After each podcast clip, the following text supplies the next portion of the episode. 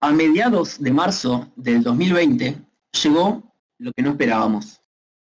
Un ser minúsculo que venía viajando desde el otro lado del mundo tocó las puertas de estas tierras y se decretó cuarentena obligatoria. Entonces, nuestras vidas tomaron un giro de 180 grados. Lo que era luz se tornó oscuridad. Lo que era proyecto se tornó utopía. Lo que era desear todo el tiempo libre del mundo se tornó tener todo el tiempo libre del mundo. Lo que era no querer ir a clases se tornó no querer ir a clases virtuales. Querer pasar más tiempo en familia se tornó pasar más tiempo en familia. Ver a les amigues se volvió ver a les amigues distribuidos en cuadrículas en una pantalla donde las voces no se escuchan si se superponen. Las convivencias insoportables siguieron siendo insoportables. Amores se tornaron amores. Amores se tornaron odios. Odios se tornaron amores y odios siguieron siendo odios. Lo que era una realidad difícil se tornó más difícil. La cuarentena obligatoria se tornó la cuarentena profunda. Había semanas en que dejaba el celular encerrado en el placar y no lo tocaba. Y había semanas en que agarraba el celular y, necesitaba hablar todo el tiempo con gente, no me podía desprender de él.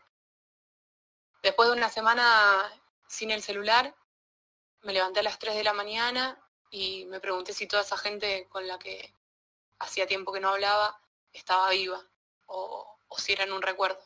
Entonces llamé a una amiga y le pedí por favor que me jurara, que corroborara que ella existía y que tenía cuerpo, que esas videollamadas tenían cuerpo. Ella me juró que sí y yo tuve algo de que aferrarme. Decidí creer en que era verdad, en que tenía cuerpo. Y si entonces ella vivía, yo también. Fue la certeza de la que pude agarrarme.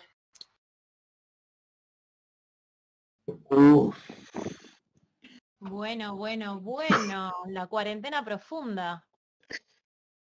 Fuerte, fuerte entrada de la cuarentena profunda con el primer testimonio de, nuestros oyentes. Eh, sí, sí, sí, bueno, gente, hemos vuelto, hemos vuelto con Aperenas propio para el tercer bloque, donde vamos a estar charlando un poco de estos testimonios que nos dejó los más oscuros y profundos de esta cuarentena. Eh, impresionante el, nivel de, de, duda, de duda que sembró en todos nosotros, ¿no? Este momento tan crítico, o sea, esta, esta chica de este audio llegó al punto de, de dejar de creer en la existencia de la gente fuera de su casa, digamos. Es un montón. No, tremendo audio. A mí me hizo, o sea, yo este año arranqué a estudiar un profesorado, pero nunca arranqué, sino que todo fue virtual. Entonces, eh, toda mi cursada fue con gente que a veces me, me, hago la misma pregunta que hace esta oyente, ¿no? Eh, ¿Qué carajo existe? ¿Dónde están? ¿Cómo son? ¿Tienen cuerpo? ¿Me están tomando el pelo? No, es todo por texto, encima se pierde el diálogo. No, muy bueno el audio. Sí, sí, sí, a mí me, hace acordar también un momento donde, no sé si a usted le pasó, pero yo también tuve un momento que dudé de, de toda la vida, dije, ¿Qué pasa si al final, digamos, era verdad que es todo un, no sé, un holograma o, un plan de alguien y todo está hecho como con marionetas y todo esto es una ilusión? Como que... No, yo también caí un poquito en esa. No sé a vos, Ale, si te pasó algo parecido. Sí, a mí no me pasó, pero estoy completamente seguro que me hubiese pasado algo muy parecido en la soledad, porque nada, e, es posta verdaderamente raro. A mí me pasó, voy a contar algo muy personal. Yo tenía o tengo una relación a distancia y por ahí me, pasó de no verlo muy seguido. Y, también me hacía esta pregunta, ¿es realmente algo esto que, está pasando? Porque estamos teniendo una conversación virtual y como que posta dudaba, porque no, no estás ahí, como que dejas de sentir a, las personas eh, cerca, no sé, como que tenés que acordarte que postas son personas y es muy loco. Sí, sí, y está bueno escuchando lo que contaba esta oyente, digamos, ¿no? Como parece la importancia del otro en nuestra vida, de, otra persona, del otro que, nos marca, no, bueno, sí, digamos, las cosas existen, las cosas son, vos sos vos, yo soy yo, y, y bueno, al final como que la vida colectiva es lo que le da sentido a la, vida de cada uno, ¿no? Eh, acá tengo tengo otro mensaje que nos había mandado escrito que decía mayo, junio, estaba muy triste, tenía los horarios cambiados, no hacía nada, todo desorganizado. Y después empecé a meditar y hablar con gente de emociones, energías y cambié rotundamente, ¿no? me hace pensar que le pasó un poquito la misma historia de esta otra gente, como que realmente conectarse con la gente que quería, la gente cercana, le, le reacomodó el mundo y le dijo, bueno, no, hay cosas piolas, digamos, eh, hay un futuro. Sí, y es muy loco como también la, esta persona duda de su existencia a partir también de dudar de la existencia de, las otras personas y cómo vuelve a existir y creer en sí misma a partir de creer en que también existe un otro, ¿no? Cómo nos pensamos también a través de la otra persona. Ahí va, genial, digamos, ¿no? Lo colectivo en, en contraposición un poco a lo individual, ¿verdad? Sí, sí, completamente. Vamos a ir con, con un segundo audio, ¿puede ser, producción? Cuando lo tengan listo. Recuerda a la gente de YouTube que también nos puede ir comentando su momento de cuarentena profunda, ¿no? Algún momento que haya estado así de complicado, de complicada, algún derrape, ¿no? Algo, algún momento crítico de esta historia. Vámonos más con el audio. Arranca la pandemia. Abril 2020. Furor por las cremas, el cuidado de la piel, la datina, etcétera.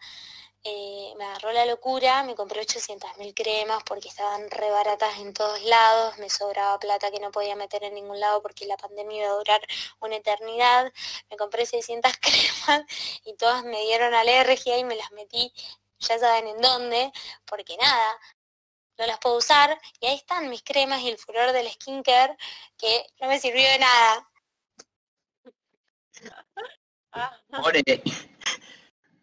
Por esto gente se comió un garronazo, garronazo que aparte acá en el audio no lo contó, pero sí cuando escribía que aparte dice que se compró un montón de cremas porque se le ofrecían todas las influencers en Instagram, digamos, ¿no? ¿Cómo le, le comieron la cabeza en las redes para decirle, no, ahora tenés que hacer esto para sentirte bien? Sí, sí. sí la trampa. Es comprar internet a veces, ¿viste? Uy, mirá esto, Mercado Libre, agregar al carrito, ¿no te diste cuenta? Te endeudaste en 12 cuotas por unas cremas. Sí, sí, la cantidad de volucompras que deben haber. Volucompras. Sí, sí, sí, que, deben haber. buenísimo. Igual un poco también, viste que las volucompras es como que las... En un punto también las haces porque querés algo, qué sé yo, quiero comprarme algo, cualquier cosa. Y, ah. también sabés que la estás batiendo a veces, ¿no? Me parece, no sé, Xerox. Igual para mí la, la volucompra madre fue la cantidad de papel higiénico estúpida que se fue comprando al principio de la pandemia. Eso para mí fue la, primera. ¿Qué fue este flash? ¿Por qué? ¿Por qué? No, posta que además, tipo, yo me imagino como, me tengo que estoquear porque se viene algo re complicado, no sé, me llevo arroz, me llevo polenta, no, papel higiénico, tipo, si tenés bidet. Igual es, es, un buen producto para estoquear porque no vence. Igual, eso pasó, me parece que en Buenos Aires, yo no, no me acuerdo de haber ido al chino que... una vieja. Hubo imágenes de todo el mundo con el papel Ah, o sea, una boludez a nivel mundial. Sí, en, Barcelona me acuerdo que en una fuimos al súper con un compañero de casa y posta que las góndolas estaban a un tercio. En la, por supuesto que la de papel higiénico estaba pero ultra vacía, digamos, lo envió al supermercado entre la desesperación y la risa porque tenían el, el edificio gigante vacío, y yo también como fui parte del, furor y el miedo que sacaba al mundo y, me compré un paquete de 4 kilos de leche en polvo, que un poco me la fui metiendo por el orto porque era horrible aparte. Pero pará, Fari, ¿vos tomás leche en polvo? O sea, en, no pandemia. No, no, pero ese día fue súper y no había leche común y yo quería tomar leche, qué sé yo, entonces me compré un paquete de leche la banco un poco la leche en polvo, ¿eh? le tenía prejuicio, pero me ha salvado de algunas. No, de 4 kilos igual, ¿no? Como 4 kilos tenés que... Sí, sí, es mucho. Una buena cantidad. Acá en, los comentarios Ana Contreras nos pone todo es intentando llenar el vacío existencial con recetas de budines. Que también eso repasó, digamos, no todo el mundo haciendo eh, panes distintos, probar torta, cocinar cosas locas, ¿no? Como que fue un momento donde hubo una súper concentración de empezar a probar un montón de cosas nuevas, como eso que siempre quisiste, no sé, ¿Ale? Sí, sí, la masa madre, yo no sé si a alguien del público le pasó, cocinó eso, yo no la cociné, pero fue furor la masa madre, que todavía no entiendo bien cómo es la, la UEA con eso. pero re pegó, ver, los panes. Masa madre, no hay nada más fase 1 que la, con las dos palabras masa madre. Fase 1, igual. Sí, fase 1 total. Fase 1. Nuestro compañero Pedro Capielo incursionó en el hacer de panes. Sí, yo empecé a, a cocinar cosas como nunca antes lo había hecho y de hecho con esto que decían masa madre muy fase 1, no sé, yo me conecto con la primera columna del programa de hoy, la verdad que me da nostalgia de fase 1 también un poco todo esto, ¿no? Porque Es un buen tema tocar la, la nostalgia por fase 1 cuando pensábamos que no iba a ser tan largo también y era como, bueno, de repente tengo un montón de tiempo y en un mes Sí, sí. ya Yo pasó. no sé, a mí hubo un largo rato que lo disfruté mucho, la pandemia, cuando dije, ah, bueno, es un tiempito. La disfruté, me dio tiempo libre, pero después, bueno, estamos ahora. Claro. En mi, caso, en mi caso personal fue eh, disfrute, disfrute, disfrute, disfrute hasta que caí en un vacío existencial de golpe y no decís, Es no que sé te si les pasó también a... Está esperando. Bueno, ¿qué les parece si sigamos con el tercer audio? A ver qué tenemos de la audiencia. Pero claro, eh, sí, sí, sí, este está más preparado, ya no quiero dejar el, el vacío que dejé antes, así que lo tengo acá. Tercer Venga, venga. audio, yendo. Que eran esos momentos ahí de, de abril en pleno confinamiento, ¿no? Cuando ya, viste, eran las 6 de la mañana y aún estabas despierto y tú decías, vale, pero mañana no me despertaré hasta las 3 de la tarde y igualmente era así, no lo controlabas. Y encima era una cuestión de quedarte ahí tomando vino quizás, jugando al counter hasta las 4 con una videollamada también el mismo momento y, y escuchando, ¿no? Cualquier cosa y luego acostarte ya, quedar acelerado, no poder dormirte. Sí que recuerdo que una vez que estaba justamente en esta situación y, pasado de, de haber fumado un cannabis, ¿no? No de la medicinal. Y habiendo tomado vino.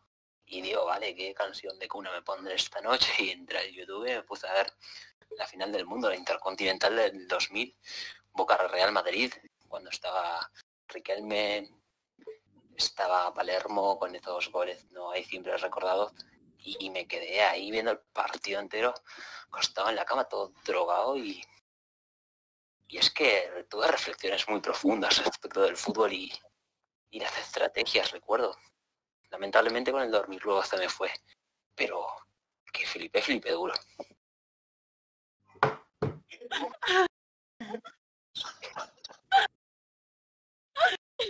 Ah, bueno, un flipante. a nuestro oyente internacional. Sí. Muchas gracias. Muchas gracias por escucharnos del otro lado del charco. Español pero de boquita el oyente. Sí, sí, mucho conocimiento de boca tiene. Es sorprendente. No, Bueno, también, también está la posibilidad de que haya sido un hincha del Real Madrid en realidad, porque si un partido de Boquita y Real Madrid era español, capaz que viendo el, el partido se, se dio vuelta, digamos. Claro. Eh, Sí.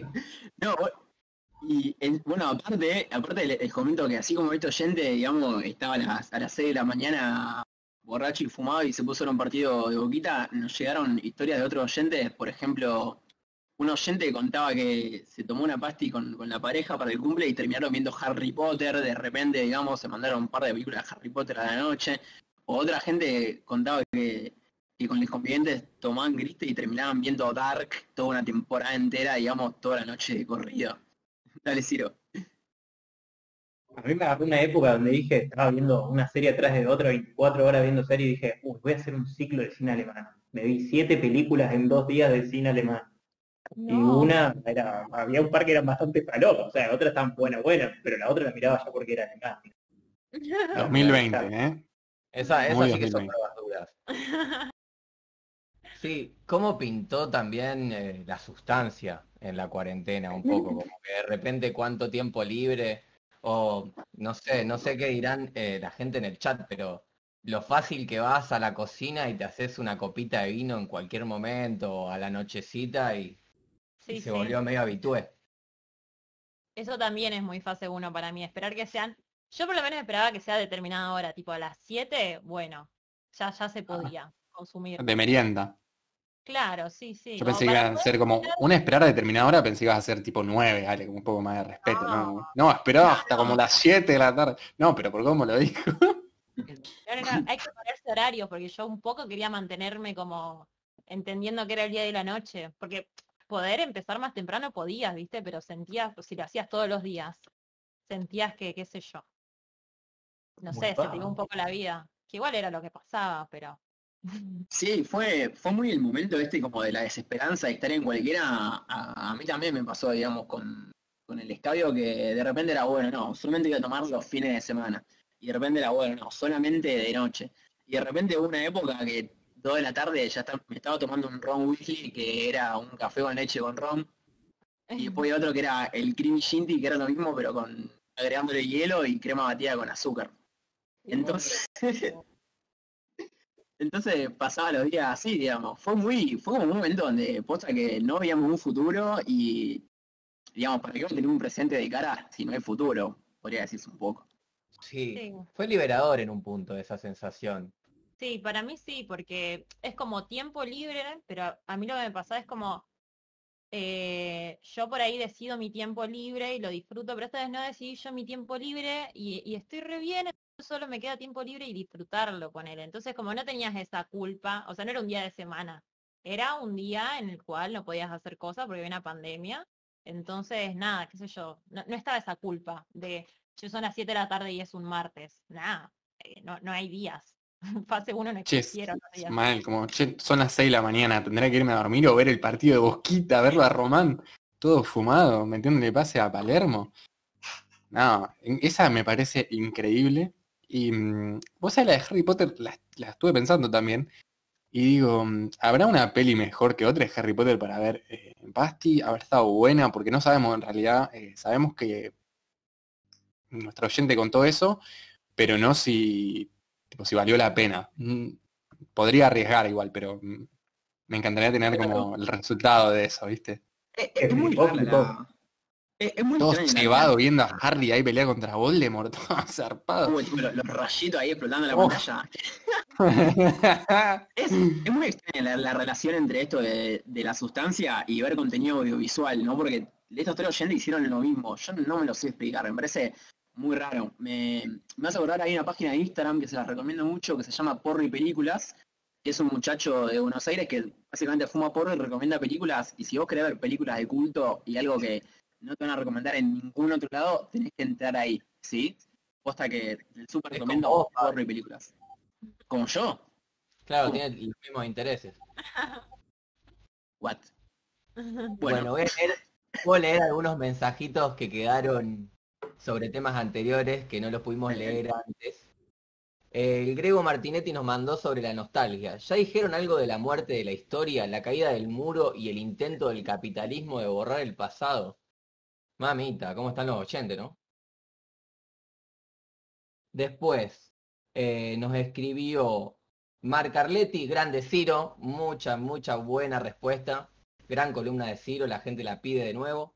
Cintia Molina, no te olvidaste de Arce, bien Ciro. Paula López nos decía, yo me acordaba de chica mirar el reality de Trump de los empresarios y pensaba que era un personaje, un chiste. La primera vez que escuché de su candidatura no me entraba en la cabeza. Bueno, sí, la verdad que A nadie. Sí. Bien, el Abu Maldonado nos escribió Chau Biblia, Chau Biblia arriba la Huipala. Y la Reyo Piola te interpeló, Fabri, dijo, ¿cuándo no dudando vos, Fabri? sí, es verdad, tengo un, un problema. Y un par de comentarios que, que nos censura YouTube y no, no se pueden leer. Eh, pero bueno. Mucha buena recepción. qué, qué mal ese YouTube censurando. Eh, Ale, no sé si querías decir algo, ¿me pareció? No, no, no. Bueno, muy bien.